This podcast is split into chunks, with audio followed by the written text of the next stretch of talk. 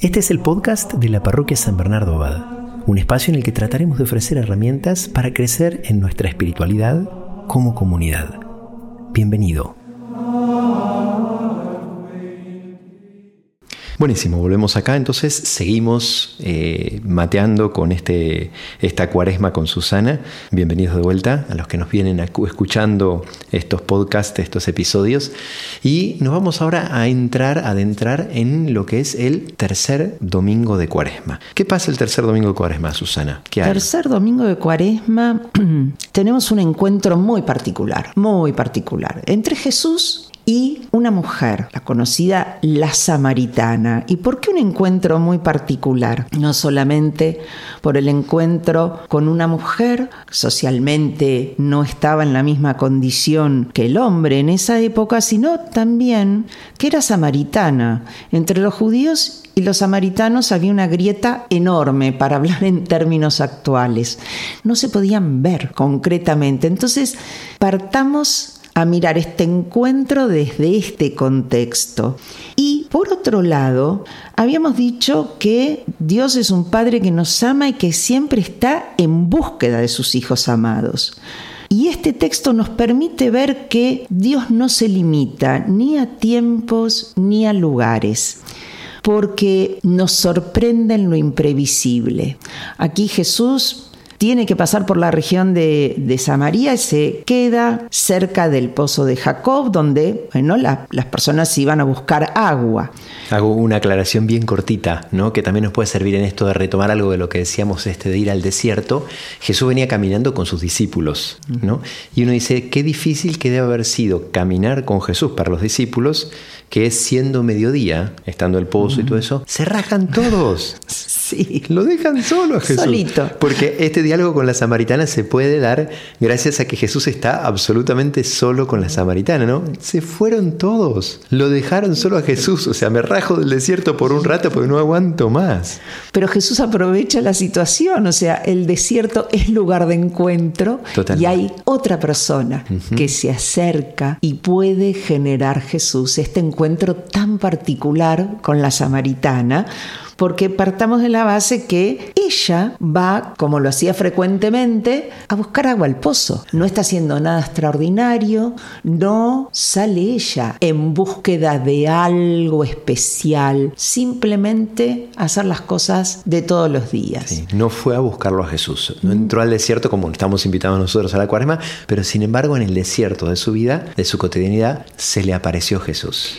Y a nosotros también nos puede pasar, Jesús nos puede sorprender en lo imprevisible, en, un lugar, en un momento en que no lo estamos buscando conscientemente y Él se hace presente. Entonces, es un texto que nos invita también a valorar lo cotidiano, lo que hacemos. Tiene valor, no, no son cosas que se hacen porque sí, porque hay que hacerlas o despreciarlas o no valorarlas, porque quizás en eso se puede generar el momento, la oportunidad para el encuentro con Dios. Mm. Y también, por otra parte... Ahí me viene esto de, digamos, que algún autor dice de hacer extraordinariamente las cosas ordinarias, ¿no? Exacto. Y eso es como, no es lo que hago lo importante, sino el desde dónde lo hago, ¿no? el, cariño que le pongo al gesto que hago, incluso, aunque sea algo cotidiano algo que quizás para la mirada del mundo no tenga un valor en sí mismo,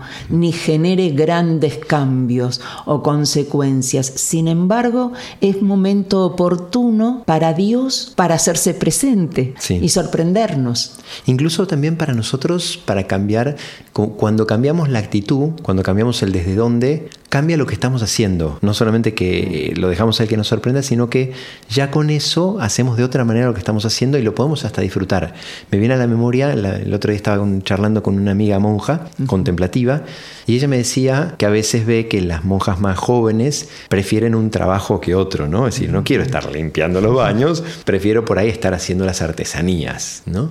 Eh, que es más artístico que esto lo otro. Y ella me decía, a mí me da lo mismo. Yo no vine al monasterio a elegir una cosa sobre otra, sino que yo vine a amar a Jesús con lo que me propusieran cada semana. Y entonces cuando me tocan artesanía estoy feliz porque haciendo artesanías estoy cumpliendo lo que Dios me va proponiendo.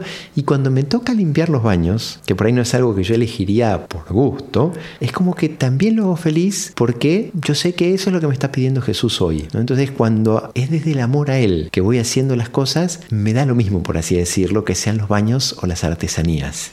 Seguro, porque lo que prima es el amor con que lo hago, no qué hago. Exacto, sí, sí, sí. Y bueno, aquí la encontramos entonces a esta samaritana que va con su cántaro al pozo y de golpe se encuentra con un hombre sediento, porque él le pide que le dé de beber. Y ya hay como un, un primer asombro en ella, ¿no? Porque él, que es judío, le pregunta, le, le pide que le diera de beber. O sea que ya ahí hay como algo diferente. Me parece que ya ella puede tener otra actitud de escucha hacia él.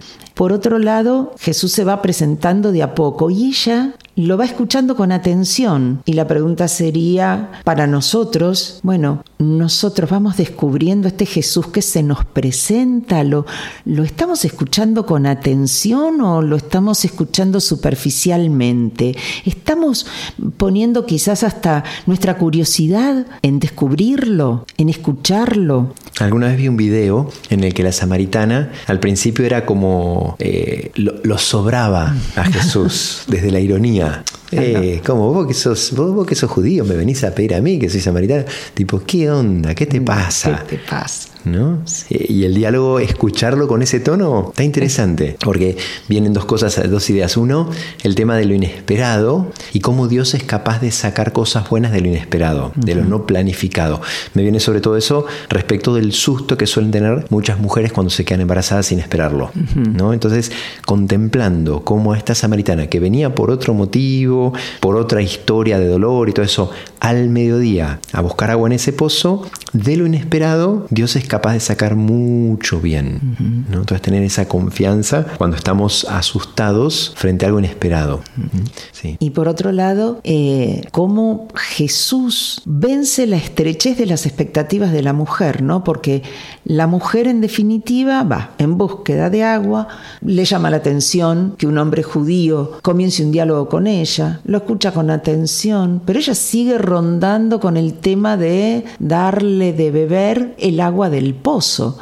Y sin embargo Jesús la hace ir un paso más, ¿no? Yo tengo agua viva para ofrecerte, un agua que calma toda sed. Y ahí en ella aparec pareciera como esa rendición de la aceptación, no la rendición de, bueno, acá no puedo más, no de la aceptación. Bueno, si la tenés, dámela. Uh -huh, sí.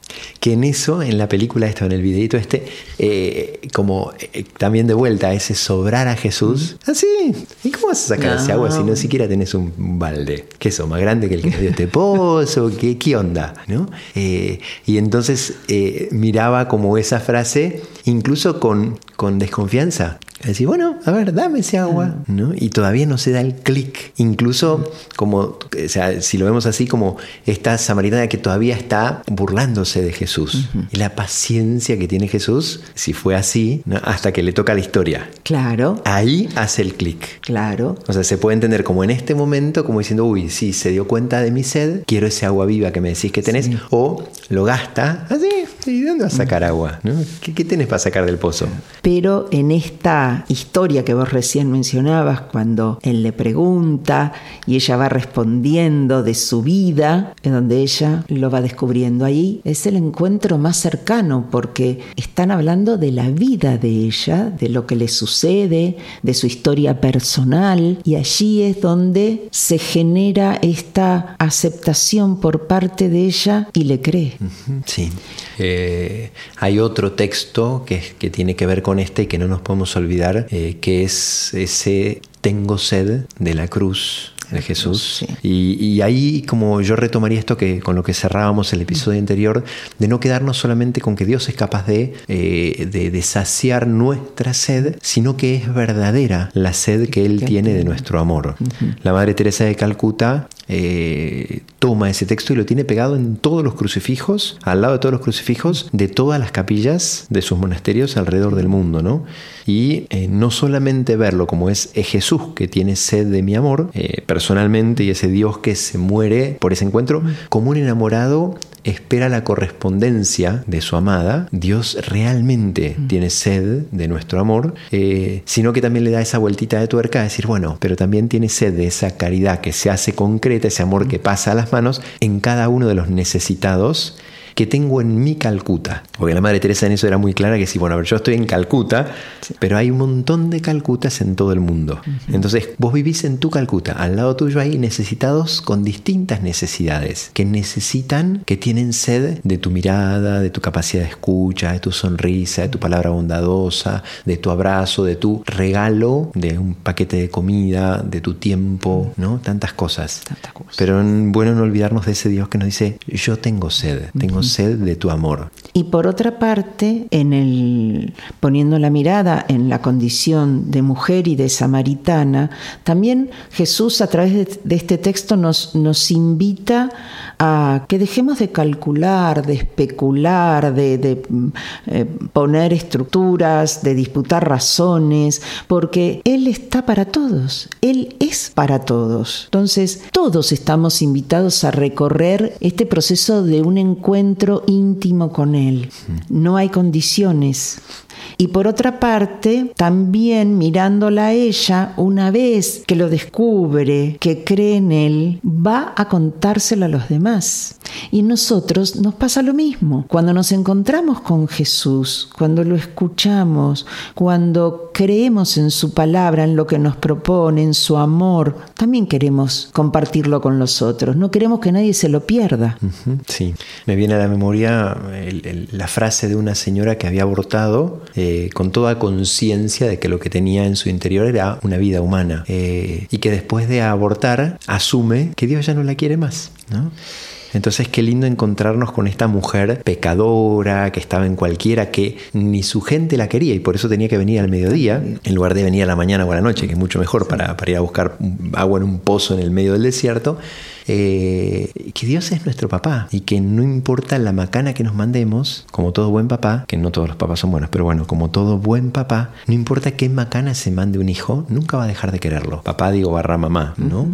Entonces en eso está bueno retomar eso. Jesús se hace el espacio con esta pecadora pública a la que debe haber tenido un, humor de, porquería, debe ser difícil en el trato para que no venga ni una amiga a acompañarla en ese lugar de encuentro que era el pozo de agua. Eh, y Jesús busca a esa. Genial, terminamos entonces acá este tercer, domingo, de Cuaresma y vamos entonces para encarar el cuarto. Muchas gracias.